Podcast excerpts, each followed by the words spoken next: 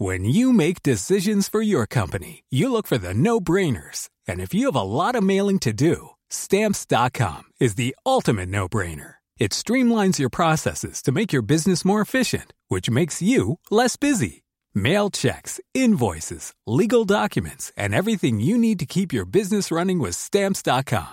Seamlessly connect with every major marketplace and shopping cart. Schedule package pickups and see your cheapest and fastest shipping options from different carriers. With rates up to 89% off USPS and UPS rates. And with the Stamps.com mobile app, you can take care of mailing and shipping wherever you are. Make the same no-brainer decision as over 1 million other businesses with Stamps.com. Sign up with Code PROGRAM for a four-week trial, plus free postage and a free digital scale. No long-term commitments or contracts. That's stamps.com. Code program.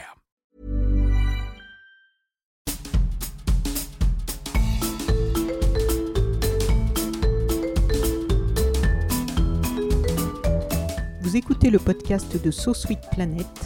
Je suis Anne Greff et je vous propose des rencontres autour des thèmes des droits humains, de la culture et de l'environnement. Aujourd'hui, je me réjouis d'accueillir sur So Sweet Planet Audrey Célestine pour parler de son livre Des vies de combat, femmes, femmes au pluriel, femmes noires et libres, que j'ai adoré. Bonjour Audrey Célestine. Bonjour. Tu es historienne, enseignante et chercheuse en sciences sociales à l'Université de Lille, spécialiste des États-Unis et des populations noires en France, et tu publies donc ce beau livre Des vies de combat femmes noires et libres aux éditions L'Iconoclaste, une soixantaine de portraits de femmes célèbres ou inconnues. Il y a des artistes, des sportives, des scientifiques, des écrivaines, des militantes. Je vais lire un extrait du petit résumé pour que nos amis auditrices et auditeurs sachent tout de suite de quoi on parle. Des Antilles aux États-Unis, en passant par Paris, ce livre retrace la vie de ces femmes noires, libres, inspirantes, des combattantes parfois méconnues, oubliées. De la fin de l'esclavage jusqu'à aujourd'hui, l'historienne Audrey Célestine dresse plus de 60 portraits d'héroïnes ou d'inconnues. Refusant d'être réduites à la couleur de leur peau, elles ont chanté, créé, écrit. Loin d'être des passagères clandestines de l'histoire, elles se sont battues contre l'asservissement, la ségrégation, le racisme. Aujourd'hui, leurs héritières poursuivent et réinventent leur lutte.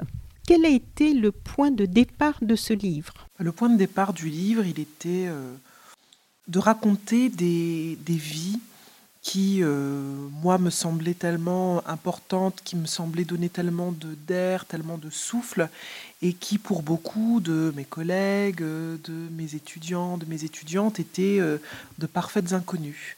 Et euh, donc voilà, moi, ça fait quelques années que je donne de plus en plus de textes écrits par des autrices noires, souvent africaines-américaines, puisque j'enseigne principalement sur les États-Unis, que je mentionne, que je parle de Marie Scondé, que je parle de ces femmes qui... Euh, euh, je pars en fait du, point de départ qui est que globalement, les autres, ils vont les étudier dans les autres cours. Donc euh, moi, je vais leur apporter quelque chose en plus qui peut vraiment donner de, de l'espace et de l'air. Et puis, il y avait aussi la volonté de faire quelque chose qui soit à la frontière entre une écriture universitaire et puis quelque chose de plus littéraire, et qui permettent du coup, par une écriture euh, de cet ordre-là, de s'approprier des parcours, des vies euh, qui euh, résonnent avec, avec, avec tous, avec toutes. Alors tu as découpé l'ensemble en quatre parties, quatre périodes. Vivre libre, au pluriel, de fin 19e jusqu'à 1960, clamer Black is Beautiful de 1960 à 1980, donner de la voix de 1980 à 2000 et assigné EES et trois points de suspension No More année 2000 pour les années 2000. Donc euh, c'est simple, c'est clair, la forme et le style sont très accessibles, très attrayants, les portraits sont assez courts, 3-4 pages, c'est même un peu frustrant quelquefois, pourtant il y a 60 portraits, il y a une photo euh, presque pour chacune, enfin pour beaucoup d'entre elles, c'est assez aéré mais le contenu est très dense parce que ce sont des vies qui sont vraiment très denses. Quel public euh, souhaitais-tu touché et qu'est-ce que tu euh, aimerais avoir comme retour sur ce livre? Alors moi j'avais j'ai en tête un public, euh, j'avais peut-être en tête euh, beaucoup mes étudiants et mes étudiantes, donc j'avais en tête au départ un public assez jeune. Je pense que j'ai aussi beaucoup d'espoir, je porte beaucoup d'espoir dans la, dans, la, dans la jeunesse actuelle, si maltraitée. Euh, mais j'ai l'impression qu'elle comprend aussi beaucoup de choses et que du coup, et qu'elle a besoin d'être nourrie. Je me suis dit, voilà, c'est des portraits qui peuvent nourrir euh, ces jeunes si pleins de, de, belles et de bonnes volontés. Mais en fait, je pense que c'est un portrait, c'est un, ensemble de portraits qui euh, peut résonner avec beaucoup de personnages. Je parle de gens à plusieurs moments de leur vie, des femmes qui sont là encore, qui sont jeunes, des femmes qui ne sont plus là, qui ont vécu très âgées. Et du coup, je pense que le livre, il peut vraiment résonner avec, euh, avec des personnes de, de tous âges, en fait. Et c'est un peu l'objectif, moi, mon objectif. Et euh, je pense que mission sera accomplie si on me dit, mais voilà, j'ai découvert plein de gens et du coup, je vais... Euh, je vais lire une telle et je vais lire Jamaica Kincaid et je vais lire Zora Neale Hurston et je vais lire Gisèle Pinault parce que j'ai vraiment, tu m'as vraiment donné envie de les lire. Moi, je le conçois vraiment comme une espèce de grande introduction et donc, effectivement, hein, la, taille des portraits est, un peu frustrante parce qu'ils font. Euh, je, rassemble beaucoup de choses dans très peu de pages. Oui, ça a dû être un, énorme travail. Un gros travail de synthèse. Pour faire la synthèse, il faut connaître l'ensemble. C'est ça, c'est ça. Et puis, et en même temps, bah, l'idée, c'était pas de faire des fiches Wikipédia de toutes ces femmes, c'était vraiment de de, de, faire ressortir les raisons pour lesquelles euh, moi, elle m'avait, elle m'avait tellement touchée et d'essayer de faire suffisamment passer la chose pour qu'on ait envie à son tour de découvrir davantage euh, ce qu'elles ont dit, ce qu'elles ont fait, de voir qu'il y en a plein qui ne sont pas dans le livre et qui auraient complètement leur place.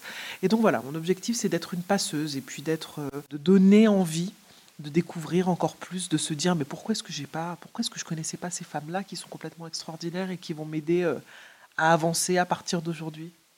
Bah écoute, moi je peux te dire mission réussie, en tout cas en ce qui me concerne, et je pense, euh, et, c'est pour ça que j'ai souhaité t'inviter pour partager avec toutes celles et ceux qui nous écouteront euh, ce coup de cœur, et j'espère leur donner envie de lire ce livre, non pas seulement pour lire le livre, acheter le livre, mais parce que je pense que c'est essentiel. Tout ce qui se joue là est essentiel par rapport à ce qu'on vit en ce moment euh, sur la planète, par rapport à des choses qui devraient avoir plus évolué et qui n'ont pas encore assez évolué. Et même on a un peu l'impression en ce moment qu'on régresse. Et, moi-même, je, vais chercher des choses sur euh, beaucoup de ces femmes, euh, puisqu'il y en a pas mal que je ne connaissais pas encore. Toi, est-ce que tu les connaissais toutes? Ces femmes Alors non, je les connaissais pas toutes. Euh, Comment tu as travaillé l'exemple, l'exemple que j'ai vraiment en tête, c'est que, ou, alors je les connaissais de très loin.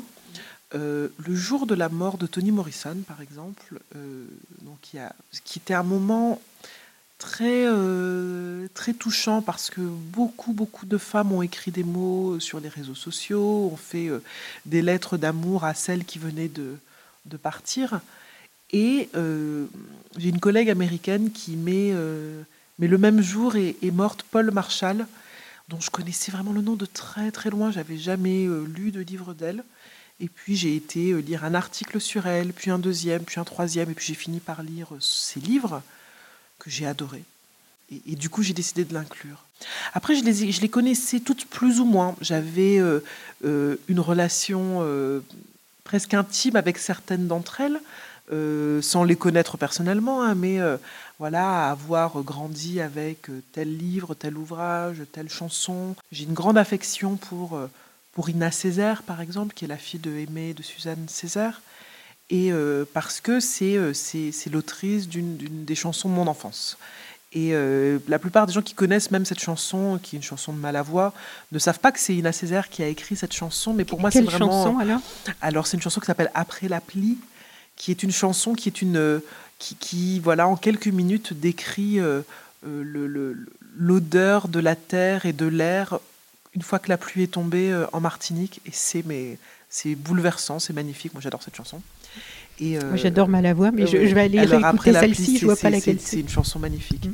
Et, et, du coup, voilà, j'ai approfondi des relations qui pouvaient être superficielles, et puis il y en a certaines pour qui il y avait quelque chose depuis longtemps ou depuis moins longtemps.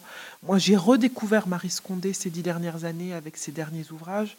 Et, euh, c'est aussi. Qui a, qui a, euh, reçu un prix Nobel. Voilà, qui a reçu. Euh, malheureusement alternatif. Malheureusement alternatif. L'année où il a fallu appeler comme, comme, je le mets dans le portrait, en créole, on dit ça qui savent, savent. Ceux qui, ceux qui savent, savent. Ceux qui ont lu Marie Scondé savent tout ce qu'elle mérite et tout ce qu'elle représente. Et donc voilà, donc c'était une manière aussi de me faire plaisir parce que euh, ben, j'ai pu replonger dans euh, des textes, dans des vies, dans des interviews, dans des albums, enfin me replonger dans du Diana Ross et euh, du Aretha Franklin pour faire ce portrait croisé, c'était quand même un bonheur. Oui. et, et, donc voilà, c'était, c'était évidemment, il y a toutes les contraintes de temps, écrire les portraits, le faire en un certain nombre de pages, mais tout le travail de, de, de recherche, de découverte, redécouverte a quand même été voilà, du, du, grand bonheur. Et ça t'a pris combien de temps? Parce que c'est un travail colossal quand même pour arriver à des petits portraits comme ça, mais tout ce qu'il faut pour extraire l'essentiel. Bah, le, le, travail a commencé euh, il y a à peu près deux ans, un peu plus de deux ans. Et, euh, et le travail d'écriture s'est fait sur moins, de, sur moins de temps et il s'est fait de manière très intense pendant euh, six ou sept mois. Et c'est un peu mon journal du confinement. parce que le bouquin s'est assez achevé pendant le confinement dans des conditions pas, pas faciles. Mais euh, voilà, tout le, il y a eu tout un très gros travail de lecture et de relecture euh, pendant près de deux ans. Oui. Est-ce qu'il y en a qui avaient compté Je me suis demandé si euh, il y avait un parallèle entre ton histoire personnelle et peut-être des prises de conscience par rapport à toutes les choses que tu peux décrire, de prise de conscience euh, au niveau de l'estime de soi, au niveau de voir les choses autrement, voir l'histoire avec un grand H autrement, au niveau de la conscience politique, au niveau de... Est-ce qu'il y a des femmes qui ont compté et que tu as souhaité mettre pour, pour passer le flambeau, pour qu'à son tour, peut-être d'autres puissent être éveillées? Comme... Bien sûr, oh, je pense qu'il y en a beaucoup qui sont très connectés euh, à, euh, à l'histoire familiale, à la socialisation, à ma manière de, de grandir et de m'éveiller euh, à la politique au sens le plus large. Angela Davis, oui. bien évidemment, parce qu'elle a été tellement importante dans la trajectoire de ma mère. Euh, moi, ma mère m'a toujours euh, parlé de, sa propre lecture d'Angela Davis et de euh, ce que ça avait provoqué comme émoi, comme émotion, comme force chez elle. Et l'année des 60 ans, l'année des 60 ans, ma mère a assisté à une réunion à laquelle participait Angela Davis et elle revient, me dit oh, j'ai 60 ans pour la première fois de ma vie, je me suis sentie à ma place. Ce qui est fort quand même, ce qui est à la fois très beau et puis très, très douloureux. Comme, et donc Angela Davis a évidemment une place particulière parce que j'ai vraiment grandi avec cette figure qui avait été une figure de presque de sauvetage pour, euh, pour ma mère. Euh, et puis d'autres, il y a Sarah Vaughan, et aussi c'est très lié à ma mère, qui, qui, qui, adorait cette, cette, cette, chanteuse, pour laquelle il était très très compliqué de trouver des interviews. Euh, et puis moi, je ne suis pas une spécialiste de musique, donc c'était aussi dû, c'était un portrait difficile à écrire, alors, même qu'il charriait beaucoup d'émotions de l'enfance pour moi. Et puis, euh, plus récemment, il euh, y, y, a alors Shimamanda Ngozi Adichie, qui, qui est vraiment une autrice qui, avec qui je, je, me suis sentie partager beaucoup de choses. C'est une femme de ma génération, c'est c'est une femme qui écrit sur la migration et qui euh, sur la race. Et j'ai l'impression qu'elle arrive à dire de manière tellement euh, forte euh, des choses que j'essaye de faire dans mon travail de recherche, sauf que mon travail de recherche est lu par 15 personnes et, et qu'elle écrit des romans à succès. Et que j'ai eu vraiment, je, je pense que j'ai eu un déblocage dans mon rapport à la littérature et dans le fait d'utiliser de la littérature dans des sciences sociales grâce à Shimamanda Adichie. Mmh. Et tu racontes d'ailleurs qu'au moment où elle arrive aux États-Unis, sa colocataire américaine euh, blanche, j'imagine, oui, oui. je crois que tu précises pas, je ne oui, sais pas, non, non, et, et, qui, et, qui, la regarde un peu de haut et qui est tout étonnée qu'arrivant du Nigeria, euh, elle maîtrise aussi bien la culture pop américaine, les ustensiles de cuisine euh, modernes. Mais, mais c'est celle qui m'a... Adichie et d'une certaine manière Condé, euh, Marie Condé aussi, mais vraiment Adichie, j'ai eu tellement de bonheur, alors même que je n'avais jamais mis les pieds en Afrique au moment où j'ai commencé à lire ces romans. Moi, ça m'a fait beaucoup de bien de lire un livre sur une Afrique qui n'est pas une Afrique magique, qui n'est pas une Afrique. Euh, c'est une Afrique dans laquelle vivent des vrais gens, dans laquelle euh, on a du développement, du mal développement, des autoroutes dans les années 60, on a des universités, des grèves, des. Enfin, je sais pas, j'ai eu l'impression en fait d'une d'une Afrique qui n'était pas celle qu'on imagine et qu'on voit à la télé. Et, que, et, et du coup, c'est vrai que j'ai beaucoup aimé lire ce qu'elle écrivait, lire ce qu'elle racontait sur la migration, sur le fait d'arriver de, de découvrir la race telle qu'elle se décline aux États-Unis quand on n'a pas grandi aux États-Unis, parce que ça, ça fait partie aussi de mon histoire à moi et qui avait finalement tellement de choses sur l'identité, sur la race, sur la citoyenneté, mais sur l'intimité aussi, qui étaient dites dans ces romans que voilà, donc c'est oui, elles ont elles ont pour la plupart euh, quelque chose aussi. Elles, elles, elles, elles, appuient sur sur des choses très très personnelles, euh, quasiment toutes. Et alors à lire tous ces portraits, euh, on prend conscience, enfin si on n'en avait pas euh, encore conscience, de, de l'injustice, hein, quand même, c'est le dénominateur commun de tous ces parcours, de l'injustice flagrante, révoltante qu'ont subi ces femmes noires et des qualités exceptionnelles qu'elles ont dû euh, déployer pour réaliser des choses extraordinaires, extraordinaires dans le sens magnifique et dans le sens vraiment hors de l'ordinaire, puisque c'est dans tous les domaines, hein, y compris celle qui travaillait pour la NASA, qu'on connaît suite au, film qui a été jusqu'aux Oscars et qui les a remises en valeur. Mais enfin, il a fallu attendre ça, tous ces parcours, ces trajectoires qui, sont euh, restées euh, dans l'ombre. Donc, toutes ces qualités exceptionnelles qu'elles ont dû déployer pour réaliser des choses extraordinaires, malgré toute cette incroyable adversité et des conditions toujours iniques, toi tu savais déjà tout ça euh, en commençant évidemment le livre, mais est-ce que tu as fait des découvertes et est-ce que tu as été surprise par certains épisodes de ces vies?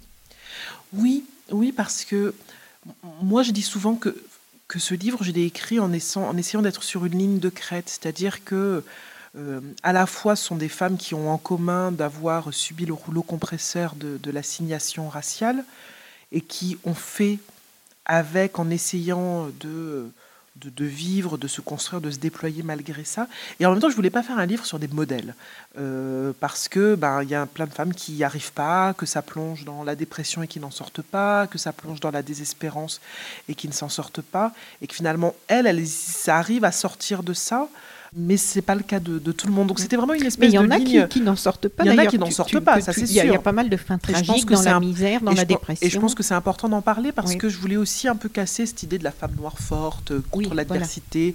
Mais il y a aussi beaucoup de choses. Enfin moi j'ai été, euh, euh, il y a des épisodes effectivement que j'ai trouvé euh, très forts dans leur manière de se constituer des espaces de liberté, alors même que tout le monde veut les assigner à plein de choses. Moi j'ai trouvé très très fort ce que fait Zora Neale qui, euh, qui grandit dans le sud profond, mais qui grandit dans une communauté euh, un peu autogérée par euh, des Noirs américains, ce qui fait qu'en fait la violence raciale dans le sud, elle ne la rencontre pas frontalement en grandissant.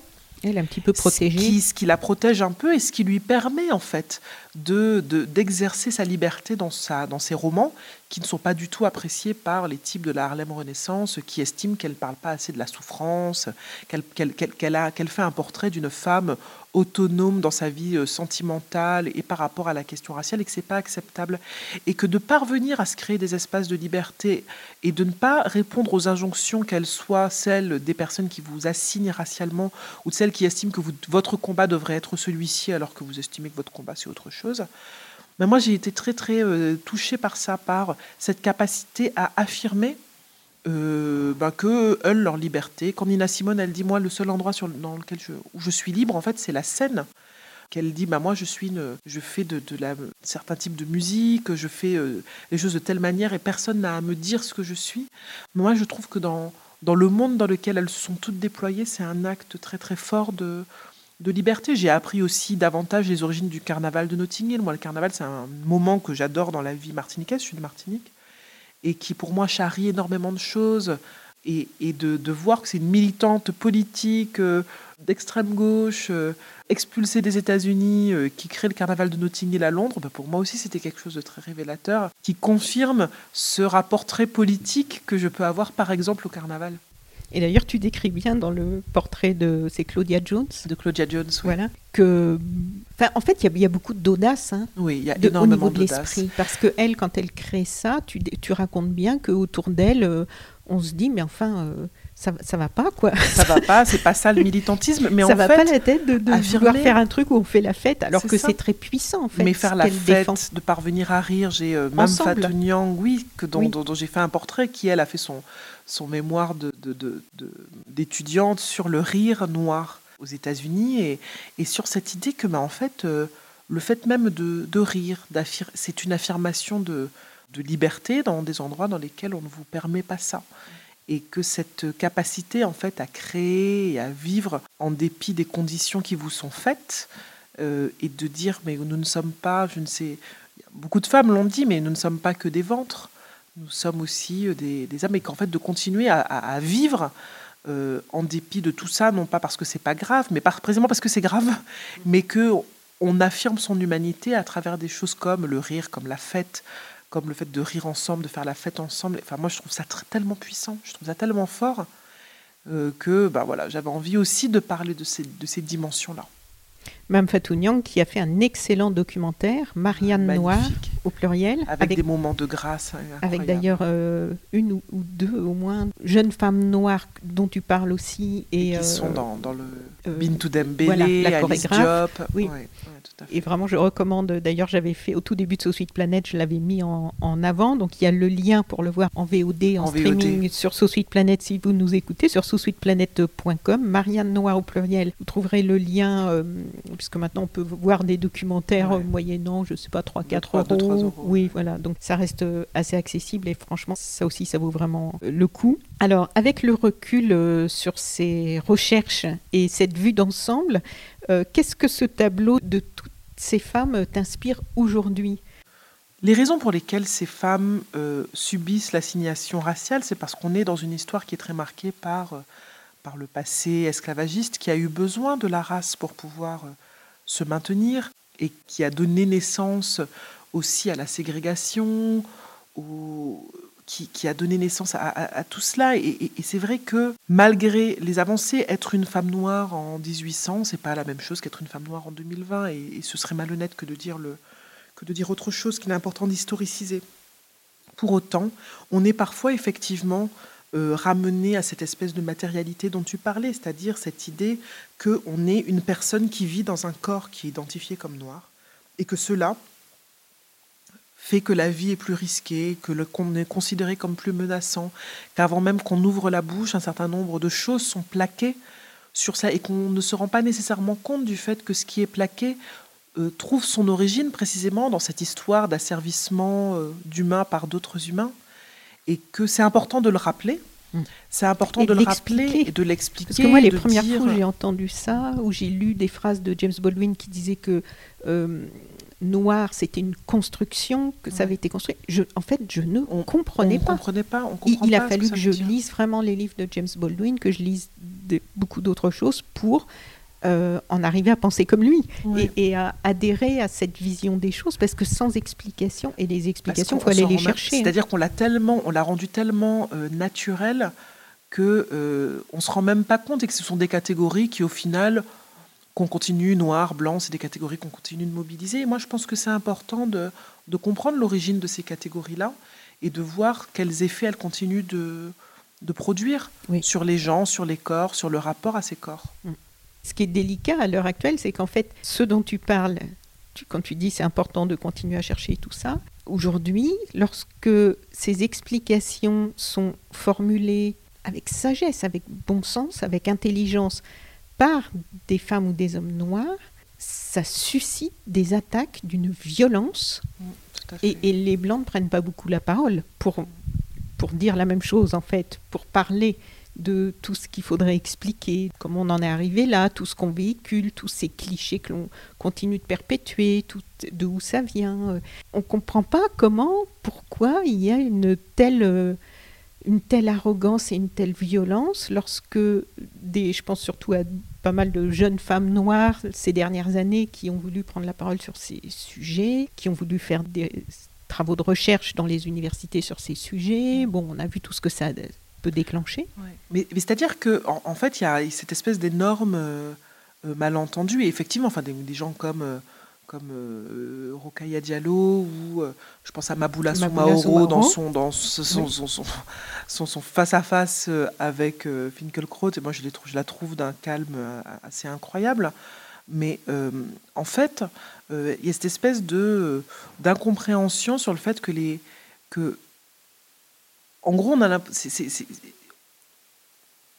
comment le dire? J'essaie de le dire simplement mais on est renvoyé au fait qu'on serait différentialiste, qu'on voit, cette, euh, qu'on voit la race partout et qu'on est euh, tellement susceptible. On dit, mais attendez, non, j'essaie de vous expliquer en fait un état de fait, le fait que euh, tout cela a un impact sur nos vies, que ça structure votre langage et votre manière de voir, de voir des gens, et, le l'expliquer en fait, c'est pas dire que c'est bien, c'est pas le, le justifier, mais on l'explique parce que, et on le fait nous. et, effectivement, ça, c'est quelque chose que, qui.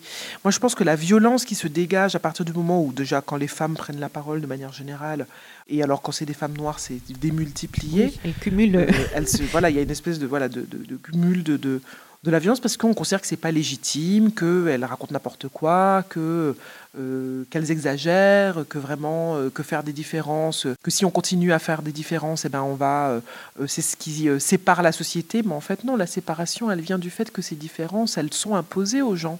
Les gens, ils naissent pas en se disant je suis noir. Les gens, et d'un coup, ils découvrent que dans le, le regard d'autres, qu'ils sont noirs et que être noir est globalement moins bien qu'être pas noir. Et c'est ça, c'est là que se logent euh, les choses, c'est dans cette découverte d'une grande violence que font un certain nombre de, gamins et de gamines euh, en France, y compris dans leur propre famille, parce qu'on est dans un pays où il y a effectivement beaucoup de mélange. Et en fait, on comprend que bah, le fait que tout le monde se mélange, c'est pas ça la solution au problème, puisque des gamins et des gamines rencontrent ça au sein de leur propre famille. Et que moi, j'estime que avec le colorisme, tu veux parler Avec, le colorisme, avec les mamans qui disent Oh là là, qu'est-ce que c'est que ces cheveux difficiles, avec le tonton raciste, avec toutes ces, euh, toutes ces choses-là. Et, et, puis, bah, moi, j'estime qu'en racontant toutes ces vies, puis ces manières euh, de, de, de vivre, euh, de vivre toutes ces questions, bah, je donne un peu des armes, non seulement à ces gamins et gamines qui subissent ça dans, dans notre pays, mais à ceux qui les aiment, à leurs amis, à leurs, euh, à leurs camarades, euh, qui sont pas euh, nécessairement noirs eux-mêmes. C'est pas un bouquin pour les noirs, c'est, mais c'est, c'est, vraiment un livre qui permet finalement de ce que beaucoup de jeunes en fait comprennent de, de mieux appréhender le monde dans lequel ils vivent et de comprendre comment il est né ce monde-là. Et donc voilà, enfin c'est, c'est vraiment, en tout cas pour moi, à ça que sert le bouquin. Oui, il sert à plus de choses que... Notamment. oui, entre autres, il sert, il sert à ça. Euh, à moins d'être complètement insensible, en fait, on ressent beaucoup d'émotions à la lecture de ces parcours de vie. Et bien qu'il y ait euh, quand même beaucoup de, de souffrances et de fins tragiques, hein, surtout dans les, dans les, premières, là, hein, alors là, vraiment, c'est oh, le courage de, de, ces, de ces femmes. On sent aussi une formidable énergie. Et j'ai été euh, personnellement vraiment éblouie par, par leur audace, leur courage, leur force, avec tous ces murs qui, qui se dressent en permanence pour les empêcher de réaliser ce qu'elles souhaitent réaliser ou d'être comme elles ont envie d'être ou comme elles sont. Et donc, moi, j'ai vraiment été éblouie par, leur audace, leur courage, leur force, leur créativité, leur intelligence, euh, leur capacité d'abnégation. Et euh, tu réussis bien à faire ressortir l'éclat de la beauté de ces vies, même si ce sont des femmes qui viennent vraiment, on peut dire quelquefois, je pense à Billie Holiday, tu parlais de Sarah Vaughan, de toutes ces, c'est terrible quand euh, elles sont en tournée. J'avais lu un livre sur les premières femmes noires dans le jazz aux États-Unis où toutes, en fait, il y avait, il y avait un nombre de portraits incroyables, et toutes elles avaient cette même réalité à affronter, c'est-à-dire qu'elles faisaient leur tournée. Alors, soit si c'était un groupe que des Noirs, mais ils vivaient la même chose, soit si elles tournaient avec des Blancs, comme tu l'expliques, ben, les Blancs allaient à l'hôtel, allaient au restaurant. Elles n'y avaient pas accès, donc elles devaient trouver où se loger. Elles devaient passer par des, escaliers de secours pour euh, arriver sur scène, parce qu'il ne fallait pas qu'elles se mélangent avec, euh, dans la salle avec les gens qui étaient venus les écouter. C'est toutes ces humiliations. Euh, et elles se font maltraiter, elles se font piétiner, leur valeur est niée. Je dois avouer, j'ai eu les larmes aux yeux sur plusieurs portraits en fait, mais vraiment les larmes aux yeux. Hein. Euh, je pense notamment à Antonia Pantoja. Pantoja, que je ne connaissais pas. Fanny Lou Hammer. Paul Marshall. Et en fait, on est saisi et on termine la lecture de chaque portrait euh, époustouflé, révolté évidemment, euh, et admiratif, parce qu'en en fait, qu'elles aient été plus ou moins connues, plus ou moins célèbres, ne crée pas vraiment de différence entre elles dans la façon euh, dont tu les présentes, car dans leur parcours, ce sont d'autres valeurs et d'autres exploits qui t'ont intéressé. Donc c'était un parti pris de, j'imagine, hein, de mettre euh, le curseur euh, valeur justement euh, pas du tout sur la question notoriété, célébrité, même si on a aussi Serena Williams, tu parles de Rihanna, de pas mal de... Oui, bah, disons que pour chacune d'entre elles, moi ce que, ce que j'ai trouvé très, très touchant, c'est qu'il y avait effectivement certaines dont on se souvenait aujourd'hui mais qui avaient été oubliées un temps, parfois 20 ans, parfois 30 ans, parfois davantage que ça, mais que ce qu'il y avait en commun, c'était effectivement euh, des, des, nécessités parfois de trouver des réponses euh, au sort qui leur était fait. Et que parfois, le fait d'être très, euh, très connues n'avaient pas empêché de, rencontrer des épreuves et des, humiliations comme tu, le disais, et puis que les réponses qu'elle trouvait étaient parfois les mêmes que celles de femmes qui étaient beaucoup moins connues, et en fait les mêmes que celles de toutes les anonymes qui sont derrière ces portraits-là, parce que derrière ces portraits, il y a toutes les autres, toutes les anonymes, toutes celles du quotidien qui, euh, euh, qui, qui, elles aussi, ont eu à faire face à tout ça, et, et, c'est vrai que, enfin voilà, moi, il y a des portraits de femmes avec lesquelles, pour lesquelles j'avais plus de, de distance. Euh, je pense à Joséphine Baker ou à Michelle Obama tout en reconnaissant les symboles qu'elles étaient, moi, c'est aussi des personnes qui pouvaient me déranger dans certaines dimensions. Joséphine Baker, parce que moi, j'ai toujours levé les yeux au ciel en voyant l'image avec les, euh, les bananes, les danses et tout, en me disant, mais vraiment, enfin, cette espèce d'engouement qu'on peut avoir en France pour elle me, dépasse, jusqu'à ce que je lise des choses sur ben, son rôle, façon, son, son, la manière dont elle-même euh, jouait de ce racisme à la française, de ce, de ce goût pour l'exotisme, pour l'autre avec un A majuscule, euh, une forme de racisme très très euh, à la française, et puis qu'elle c'était aussi une femme d'affaires, c'était aussi une, businesswoman qui une euh, qui servait, qui servait, et avant même d'être résistante, mais qui servait un peu la soupe aux, aux Français qu'elle avait bien compris. Et moi je trouve que ça rajoutait quelque chose de, de on n'était plus dans l'image un peu naïve euh, que je pouvais avoir auparavant, avant d'être elle-même résistante, ou, ou, Michelle Obama, cette espèce de, de, truc un peu parfait, qui, qui, cette croyance dans le fait que que si on se comporte bien, ben, on peut s'élever, etc. J'avais l'impression qu'elle prenait pas la mesure du fait qu'elle était elle-même euh, d'une trajectoire, qu'elle avait elle-même une trajectoire assez exceptionnelle. Et puis en même temps, cette espèce de contrôle en permanence qu'elle représente, c'est qu'il n'y a jamais rien qui doit dépasser. Il n'y a jamais rien qui doit dépasser parce qu'on ne lui pardonnera rien. Et que ça, elle en a une très, très forte conscience et que elle, son choix, ça a été qu'il n'y ait rien qui dépasse. Jamais. Et que, et que ça, ça aussi, c'est un reflet de l'histoire euh, de la race et du racisme aux États-Unis et que ça, ça mérite d'être dit que c'est pas juste ah là là Michelle Obama c'est gênant. Michelle Obama c'est la femme caricaturée c'est la femme qui si elle se permet le moindre écart ou à chaque fois qu'elle s'est permis le plus petit écart euh, se fait vilipender. Et que c'est important de le dire c'est important de le montrer parce que être une femme noire dans l'espace public ce n'est pas une mince affaire que ce soit ici ou aux États-Unis. Oui et alors, ce qui interpelle, c'est que, comme le souligne euh, Aïssa Maïga dans la préface euh, de ton livre, elle dit Nombre de ces portraits se télescopent avec des luttes actuelles. Effectivement, on se rend bien compte là. Et par exemple, euh, dans les premiers portraits, il y a le portrait d'Harriet Tubman, une ancienne esclave qui s'est enfuie et qui a réussi à passer la frontière du sud au nord des États-Unis, là où elle pouvait vivre euh, libre, et qui a par la suite délivré des centaines d'hommes et de femmes de l'esclavage en les faisant passer du sud au nord par un réseau ferroviaire clandestin. Une histoire aussi euh, complètement incroyable. Elle, je la connaissais par contre, mais à la fin de son portrait, tu rappelles, son visage apparaîtra très probablement sur les billets de 20 dollars. Elle serait la première femme noire à avoir cet honneur. Et si mes souvenirs sont bons, donc ce projet a vu le jour sous la présidence de Barack Obama. Et puis, sous la présidence de Donald Trump, c'est en stand-by. Oui, tout à fait. Oui. Oui, c'est en stand-by, donc c'est un processus qui est assez long hein, de changer une tête euh, puis en plus, enfin, voilà, c'était pour remplacer en plus un, ancien président qui est le modèle de, de, Trump, euh, Jackson, et qui est quand même se caractérise par sa responsabilité, le fait qu'il était esclavagiste et sa responsabilité dans le déplacement euh, des populations euh, Native Americans aux États-Unis, qui, a organisé une espèce d'énorme déplacement, qui est aussi un épisode assez peu connu de l'histoire des États-Unis. Euh, et, et, donc oui. Donc moi je pense que c'est une chose qui va qui va advenir. Mais c'est incroyable ce qui se joue en fait, le symbole sur ce billet. C'est ça. Mais c'est qu'on voit que plus d'un siècle et demi euh, après euh, la fin de la vie de, de, de cette femme, qu'on est quand même malgré tout que ça reste compliqué, que ça reste. On a l'impression qu'aux États-Unis, enfin quand même, on arrive à tellement de choses, mais en fait même ça, ça reste ça reste un élément de conflit, de division, alors même qu'on pourrait penser que c'est une figure assez consensuelle, et que de fait, il y a plein de bouquins pour enfants sur elle, enfin, c'est une figure qui est très souvent convoquée, y compris par Trump dans ses discours, dans certains de ses discours de l'Union.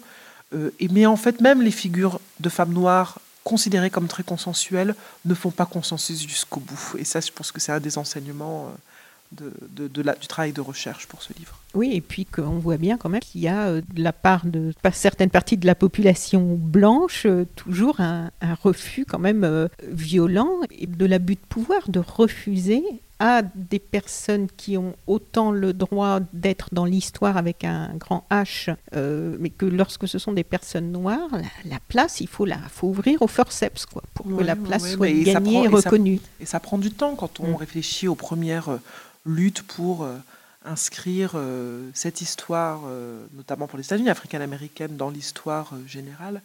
C'est les premières initiatives à date du, du du 19e siècle. Hein. Il y a euh, une fameuse lettre écrite par euh, Ida B. Wells qui a aussi un portrait avec Frédéric Douglass, euh, ancien esclave, un abolitionniste important, sur une espèce de grande foire mondiale qui va avoir lieu aux États-Unis à Chicago et pour laquelle on relègue les Noirs dans une espèce de pavillon au fond et puis ils disent mais en fait on fait partie de ce pays et nous sommes citoyens de ce pays au même titre que tout le reste. Euh, et, que ça, c'est effectivement une. Donc, à, quelle époque ça? C'était fin du 19e, c'était euh, voilà, dans, dans, les années 1880. Voilà. Et, nous, un peu plus tard, on, faisait euh, près de Paris, à l'exposition universelle des villages, où on présentait les, mmh, dans des, ce qu'on appelle maintenant des zoos humains. Et de manière générale, c'est vrai qu'on a. que d'une part, on a, on a l'impression que cette histoire-là, elle est très distante, que euh, on n'y croit pas vraiment, enfin tout ça c'est très loin. Et puis on ne se rend pas compte à quel point elle a quand même largement façonné euh, le monde dans lequel on vit, y compris aujourd'hui. Et que ça, je pense que c'est euh, c'est important, le fait que la caricature euh, coloniale continue à être celle qu'on a en tête pour caricature, enfin, qu'on caricature euh, des gens et qu'on caricature des noirs, pourquoi pas. Mais en fait, la caricature qu'on déploie de manière générale, c'est une caricature coloniale, les grosses lèvres rouges, etc. etc. D'ailleurs, Mme Fatounyang, dont nous parlions tout à l'heure, se, se, bat par rapport à cette représentation à, l'Assemblée nationale. l'Assemblée nationale, bien sûr. Et c'est vrai, moi je l'ai, je, l'ai écrit plusieurs fois sur les réseaux sociaux, je ne comprends pas qu'on ne comprenne pas que c'est, que c'est déplacé. Oui, que ça n'a pas sa place là. Non, peu importe, et peu, importe l'intention de, reconnaître de, l'auteur, et qu'il ne s'agit pas là de censure, mais de dire en fait une œuvre commémorative. on parle d'une fresque de l'artiste Dirosa à l'Assemblée nationale. Une fresque commémorative ne peut pas être une caricature, même si c'est le style de l'auteur, de l'artiste, qu'on aime ou pas. Mais en fait, on ne commémore pas avec de la caricature. en tout cas, il y, a un problème à ça, et en particulier à l'Assemblée nationale. Mais ce qui est étonnant, c'est à quel point c'est difficile d'en discuter de façon sereine. Oui, oui, oui c'est pas ça, c'est inaudible pour beaucoup. Alors pour euh, donner une idée à nos auditrices et auditeurs des courses d'obstacles que ces femmes ont menées, j'aimerais bien qu'on revienne, si tu veux bien, euh, assez rapidement aussi, mais sur euh, quelques-unes et que tu nous en dises quelques mots. Alors par exemple, j'avais entendu parler d'elle, d'elle au pluriel, mais j'étais tellement sidérée par les sœurs Nardal. Paulette Nardal. Alors, là aussi, on s'étonne qu'il n'y ait pas eu plus. J'ai fait des recherches sur Internet, hein, qu'il n'y ait pas eu plus de documentaires, de livres. C'est juste incroyable aussi euh, leur parcours, ce qu'elles ont fait, comment elles ont imprimé l'histoire et, comment c'est quasiment. Euh, enfin, c'est invisibilisé, quoi. Ça reste dans l'ombre, on ne les connaît pas, on ne sait pas. Je parle de, du grand public, hein, pas de personnes qui s'intéressent déjà de très près à tout ça. Mais, mais c'est vrai que alors à titre de, enfin en forme de boutade, j'ai une, amie qui disait il y a quelques années, je pense qu'il y avait une, une 15e ou 16e école qu'on appelait Rosa Parks euh, en France. Elle disait mais c'est fou quand même, c'est-à-dire que on veut essayer d'élargir un peu le, le, type de dons qu'on donne aux écoles, mais on va chercher aux États-Unis. Alors moi j'ai un portrait de Rosa Parks qui est vraiment très intéressante, mais en fait, en France aussi, on a des gens qui ont fait des choses, qui ont fait des écrits, qui se sont mobilisés contre le racisme. Et effectivement, Paulette Nardal, Jeanne Nardal, ce sont des femmes des années 20, des années 30, qui ont euh, contribué également très très fortement au mouvement de la négritude, que ce soit en termes très pratiques ou en termes théoriques. Ce sont des autrices, ce sont des militantes. Euh, et en fait, on n'a pas besoin de traverser l'océan pour trouver un paquet de femmes euh, si on veut donner des noms aux écoles. Raconte-nous un petit peu ce qu'elles faisaient. En fait, ce sont des femmes qui sont venues, qui venaient de la petite bourgeoisie euh, martiniquaise et qui, dans les années 20, sont venues étudier à la Sorbonne. Donc, ce sont les premières femmes noires à avoir voilà, été diplômées de, de, la Sorbonne et qui, en fait, ont découvert dans ce Paris de l'entre-deux-guerres, qui est un Paris dans lequel se rencontrent plein de gens issus des mondes coloniaux, qui ont rencontré des étudiants ou des ouvriers africains du reste des Antilles, puis qui ont fait qui ont monté des revues, qui ont fait salon aussi, qui ont fait se rencontrer en fait des militants, des syndicalistes, des auteurs, et qui ont permis en fait à des tas de gens de se rencontrer et de et qui ont permis l'émergence. Elles ont notamment permis l'émergence du mouvement de la négritude euh, dans l'entre-deux-guerres et euh, où elles ont écrit des textes aussi théoriques sur euh, la question de, du racisme, la question raciale, son articulation à la question coloniale. Donc ce sont des autrices, des théoriciennes, des militantes qui sont après reparties qui sont après en Martinique, militer également, et qui sont des militantes féministes également. Euh, et ce mouvement de la négritude, les rares fois où l'on... On entend, c'est très masculin, donc on bah entend Césaire, les trois mêmes noms, hein. parfois Damas, mais pas toujours, mais très très peu les femmes. À la fois Suzanne Roussy, euh, Césaire, euh, la femme de... d'Aimé Césaire ou, ou, les sœurs Nardal. qui écrivait elle aussi. Qui écrivait elle aussi et dont le nom n'est pas resté. Et dont le nom n'est pas resté. il y a eu un bouquin il y a une dizaine d'années de Daniel Maximin, mais qui a penser euh, à la Caraïbe, à la question coloniale, euh, qui a écrit du théâtre, enfin, c'est des femmes brillantes du milieu du, de la première moitié du XXe siècle et qui euh, sont passées effectivement à la trappe pour le grand public. Mm. Oui, alors que c'était vraiment des, révolutionnaires. Elles avaient un esprit de tellement libre et tellement tout ce qu'elles ont initié. Et qui ont initié énormément de choses. Dans leur salon à Clamart. C'est ça, exactement. Et est-ce que tu peux nous dire quelques mots aussi euh, de Antonia Pantora? Antonia, ah, Antonia Pantora. Oui, alors c'est sans doute celle qui est la, moins connue. En fait, moi, c'est une femme que j'ai, que j'ai, euh, alors pas rencontrée physiquement, mais euh, qui est une des figures importantes de mon travail de thèse qui portait sur les Antilles en France et les Portoricains aux États-Unis. Et c'est une militante portoricaine qui est arrivée aux États-Unis dans les années 40 et qui a en fait était une espèce de, de, militante. Elle a monté tout un tas d'organisations.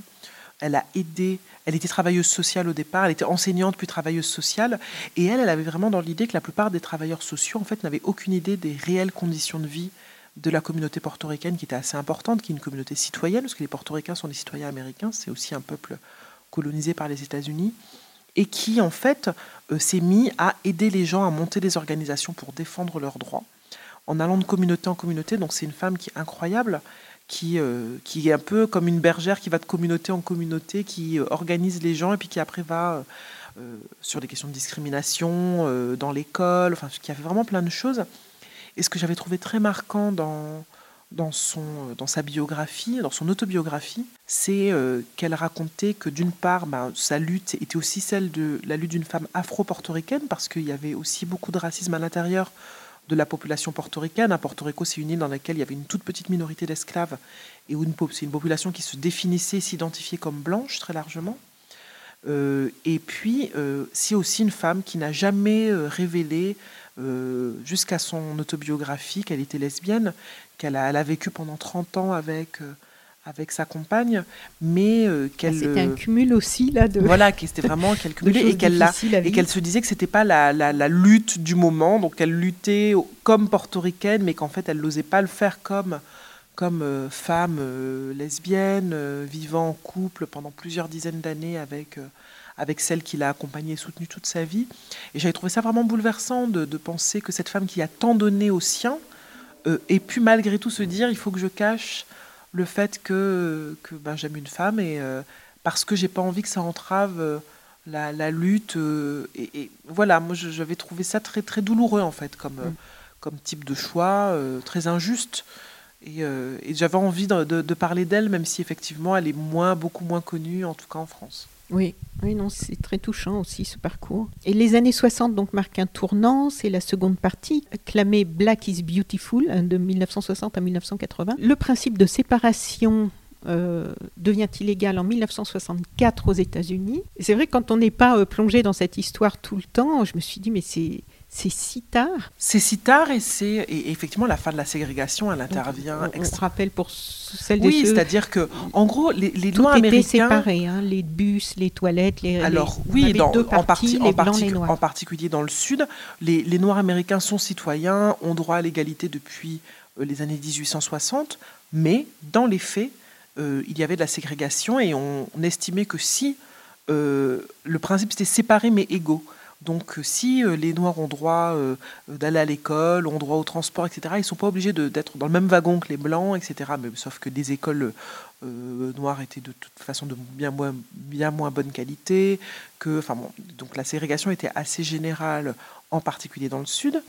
Et en fait, ça devient inconstitutionnel à partir de, des années 60. On dit le principe séparé mais égaux et n'est pas valable. Ça ne veut, et, effectivement, on se dit mais mince. Donc on a des gens qui euh, sont pas si vieux que ça aujourd'hui, hein, qui ont une soixantaine d'années, qui ont et qui ont vécu ça, qui ont été des écoles séparées ou qui ont été les premiers noirs de leur école et qui se sont fait insulter pendant qu'ils allaient à l'école. Euh, donc euh, tout à l'heure on parlait de James Baldwin et c'est vrai que dans le dans le film de Raoul Peck, euh, I'm Not Your Negro, il parle de cette photo de cette jeune fille qui a 14 ans, qui est une gamine, et qui va à l'école et qui se fait mais insulter. On voit la haine des gens qui lui hurlent dessus parce que les gens ne veulent pas de noirs dans leurs écoles. Et, euh, et c'est effectivement une histoire très récente, mais qui n'est pas terminée parce que maintenant ça se fait de manière beaucoup moins violente, mais euh, y compris en France, on est dans des stratégies de contournement de la carte scolaire qui, sans être le fait de hurler à des gamins on ne veut pas de vous dans nos écoles revient malgré tout à ça.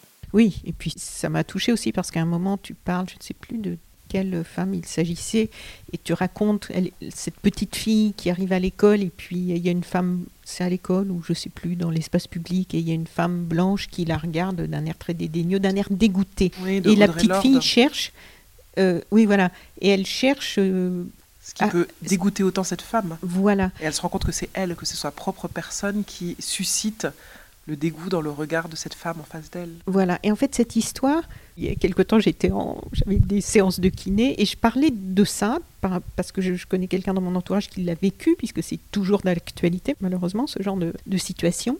Et mon kiné me dit oh mais ça euh, ça n'existe plus. Et je trouvais ça incroyable que et je me suis dit mais oui mais en fait voilà il y a beaucoup de gens qui n'ont pas conscience et là on est en 2020.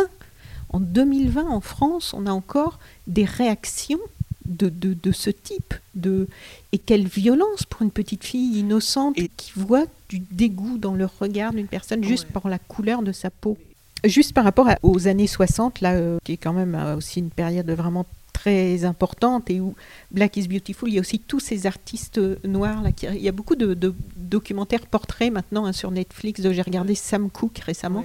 Et Sam Cooke, je le connaissais en tant qu'artiste, mais je connaissais pas du tout toute cette vie d'engagement et tout ce qu'il a traversé aussi. Euh, c'est un, super documentaire d'ailleurs. Et en fait, euh, en voyant tout ça, je me disais que dans le monde blanc, dans nos médias, j'ai l'impression que de ces années 60 et de toute cette conscience qui émerge et de toutes ces luttes et ces combats qui ont été portés d'Angela Davis et de toutes les autres autour moins connus mais qui se sont battus, euh, nous, c'est souvent la dimension esthétique en fait que l'on garde de cette période la dimension, tu sais, Angela Davis oui, le prend l'air, la coupe c'est-à-dire que dans la musique. On ne prend, pas la mesure, effectivement, il y a quelque chose qui se passe à ce moment-là en termes de, de, vêtements. Moi, ma mère, elle allait s'acheter euh, euh, des perruques, elle n'avait pas les cheveux assez crépus, donc elle se faisait, elle achetait une perruque pour avoir le bel afro.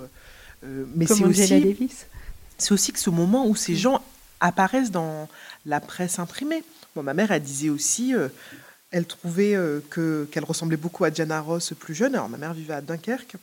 Euh, et, en fait, elle faisait croire que c'était quelqu'un de sa famille, parce qu'elle avait euh, des yeux comme ça, un peu des grands yeux comme, euh, comme Diana Ross. Et, c'est la première fois que, comme ça, dans la culture vraiment populaire, interviennent ces figures qui, qui, qui, sont mobilisées, en fait, des Noirs mobilisés, il y en a depuis, depuis le 19e siècle. Mais là, d'un coup, ils deviennent cool, ils sont dans la, ils sont à la télé, ils font des chorégraphies pas possibles. Enfin, Claude François raconte que c'est en voyant Otis Redding euh, à la télé qui se dit ah non mais en fait il faut que je fasse ça. Enfin je veux dire d'un coup euh, il se passe quelque chose et on, est dans euh, cette affirmation de Black is beautiful en fait a un tel impact sur les gens que je, comprends effectivement que une partie de la dimension politique échappe un peu et qu'on soit sur ce cette espèce de fascination qu'on peut avoir par cette émergence de stars belles, sûres d'elles-mêmes, qui intervient à ce moment-là, en effet. Mm. Euh, donc après, c'est la troisième partie, donc donner de la voix de 80 à 2000, et on voit vraiment cette progression au travers de, des différentes luttes qui évoluent au, travers de ces destins de femmes. Et puis, est assigné No More, année 2000, et là, tu nous permets d'entrer dans la complexité dans laquelle on est aujourd'hui. C'est-à-dire que moi, je, suis très attachée à l'historicité. Ça, c'est mon côté prof de sciences sociales. Je suis très attachée au fait de ne pas dire que euh, ce qui se passe aujourd'hui, c'est ce qui se passait hier, parce que c'est pas exactement la même chose.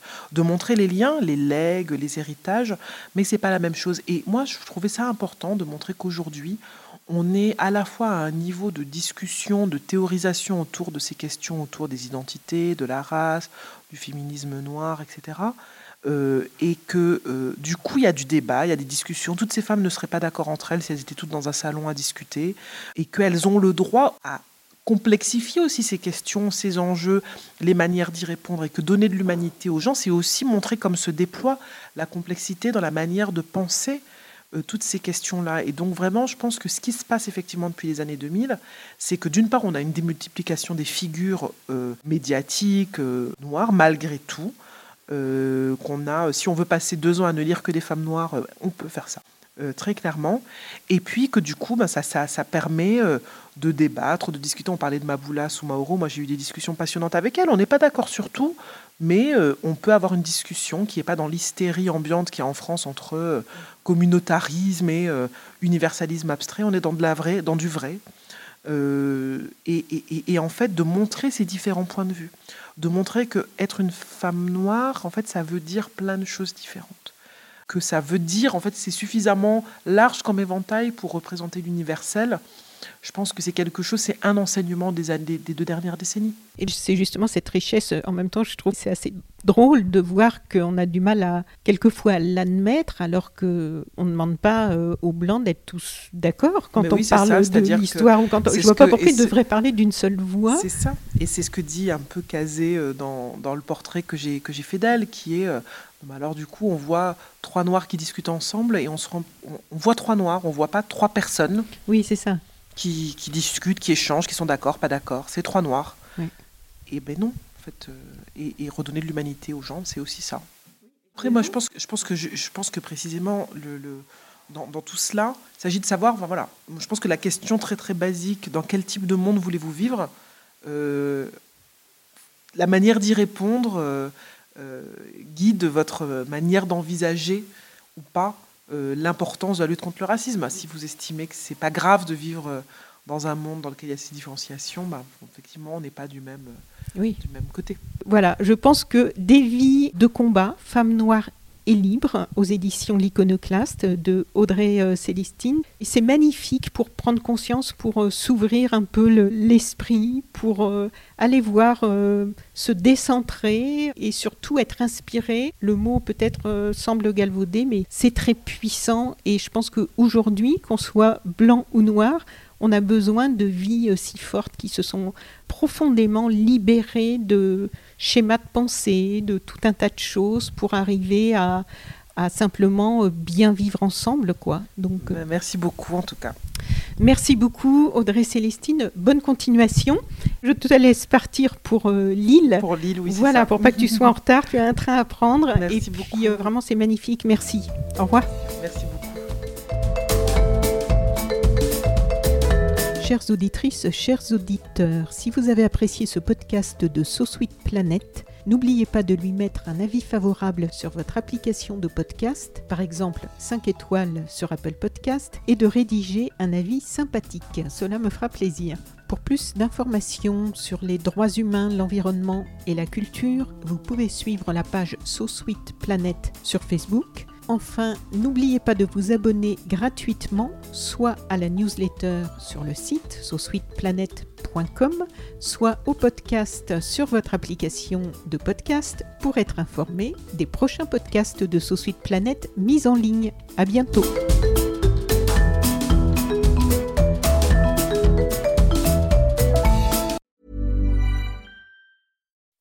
When you make decisions for your company, you look for the no-brainers. If you have a lot of mailing to do, stamps.com is the ultimate no brainer. Use the stamps.com mobile app to mail everything you need to keep your business running with up to 89% off USPS and UPS. Make the same no brainer decision as over 1 million other businesses with stamps.com. Use code PROGRAM for a special offer. That's stamps.com code PROGRAM.